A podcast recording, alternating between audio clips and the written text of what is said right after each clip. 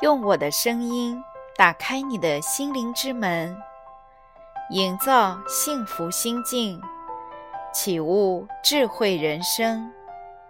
这里是文语心境，我是您的心灵守护者丽文老师。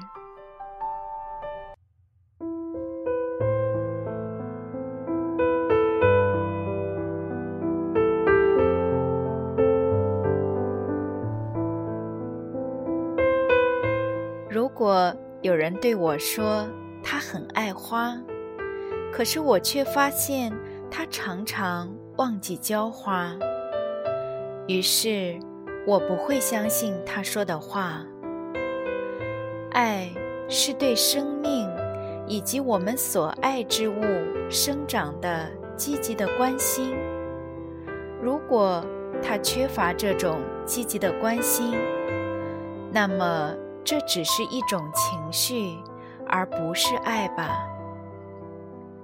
我一直相信，真正的爱可以在对方身上唤起某种有着生命力的东西，而双方都会因唤醒了内心的某种生命力而充满快乐。给予是爱的最高表现。正是在给予的行动中，我们体验到力量、财富和潜能，令我们感到精力充沛、无比快乐。给予要比索取和接纳快乐，这并不是因为它是某种东西的丧失，而是我们的活力在给予的行动中表现了出来。一个人究竟能给予别人什么呢？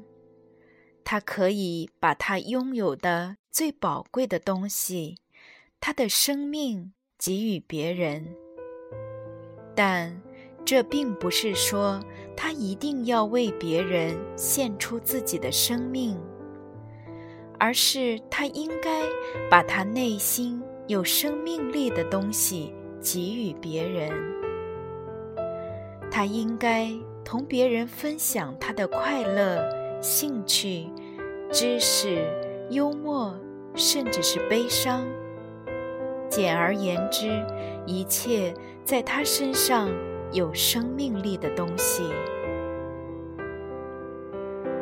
通过他的给予，他丰富了别人，也提高了自己的生命力。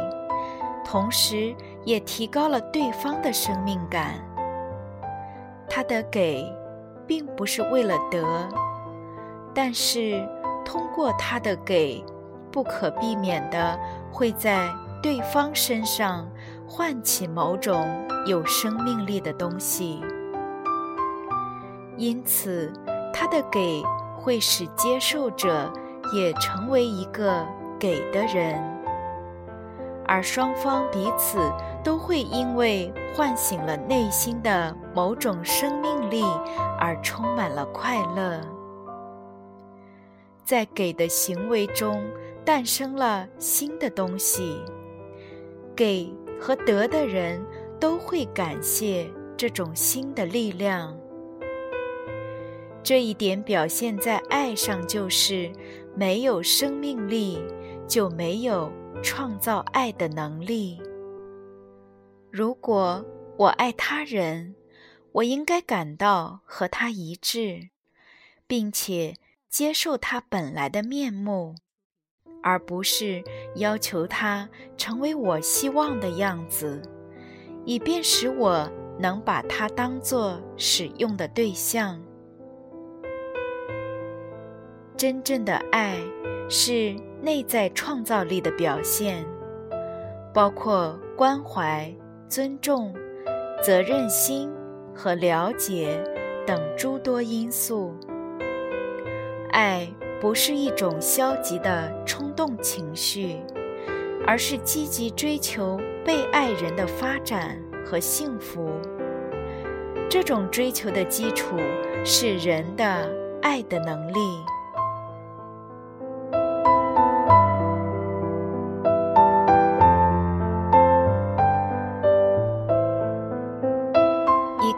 成熟的人，最终能达到他既是自己的母亲，又是自己的父亲的高度。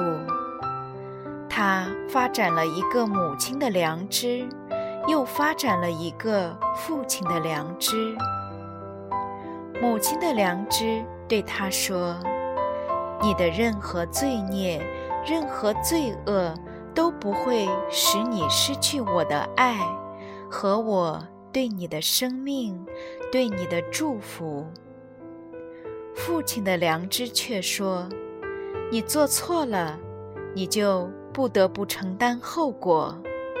最主要的是，你必须改变自己，这样你才能得到我的爱。”成熟的人使自己同父亲和母亲的外部形象脱离，却在内心建立起这两个形象。人从同母亲的亲密关系发展到同父亲的亲密关系，最后达到整合。这就是人的灵魂健康和达到成熟的基础。成熟的爱是在保留自己完整性和独立性的条件下，也就是保持自己个性的条件下，与他人合二为一。人的爱是一种积极的力量，这种力量可以突破人与人之间的高墙，并使人与人结合。爱可以使人克服孤寂和与世隔绝的感觉，但同时又使人保持对自己的忠诚，保持自己的完整性和本来的面貌。在爱中出现了两个生命合为一体，却依然保持两体的这样一种现象。人们只有认识对方。了解对方，才能尊重对方。如果不以了解为基础，关心和责任都会是盲目的；而如果不是从关怀的角度出发去了解对方，这种了解也是无意的。了解的方式有多种多样，成为爱的了解。是要深入事物的内部，而不是满足于一知半解。我只有用他人的眼光看待他人，而把对自己的兴趣退居二位，我才能真正了解对方。通过爱，他就从由自恋引起的孤独中解脱出来。他开始体验关心他人，以及同他人的统一。另外，他还能感觉到爱，唤起爱的力量。他不再依赖于接受爱，以及为了赢得爱，必须使自己弱小、孤立无援、生病或者听话。天真的孩童式的爱。遵循下列原则：我爱，因为我被人爱；而成熟的爱的原则则是：我被人爱，因为我爱人。不成熟的幼稚的爱是：我爱你，因为我需要你；而成熟的爱则是。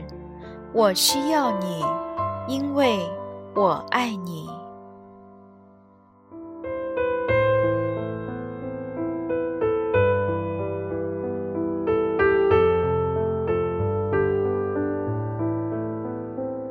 爱只能产生于这样两个人中间，这两个人都从他们生存的圈子里跳出来，并且互相结合。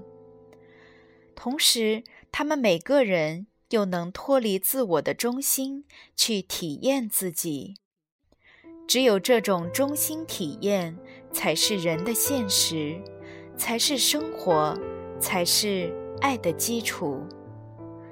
这样体验到的爱是不断挑战，这种爱不是避风港，而是一种共同的努力成长，是两个人从自己的生命本质出发，体验到通过与自己的一致与对方结为一体，而不是逃离自我。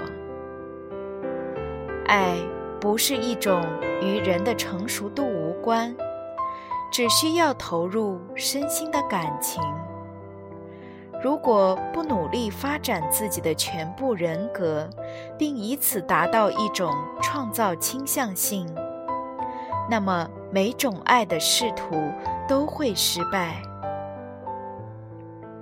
如果没有爱他人的能力，如果不能真正谦恭的、勇敢的、真诚的爱他人，那么我们永远无法在爱中得到满足。爱的存在只有一个证明，那就是双方联系的深度和每个所爱之人身上的活力和生命力。这也是我们所能看到的。爱的唯一成果。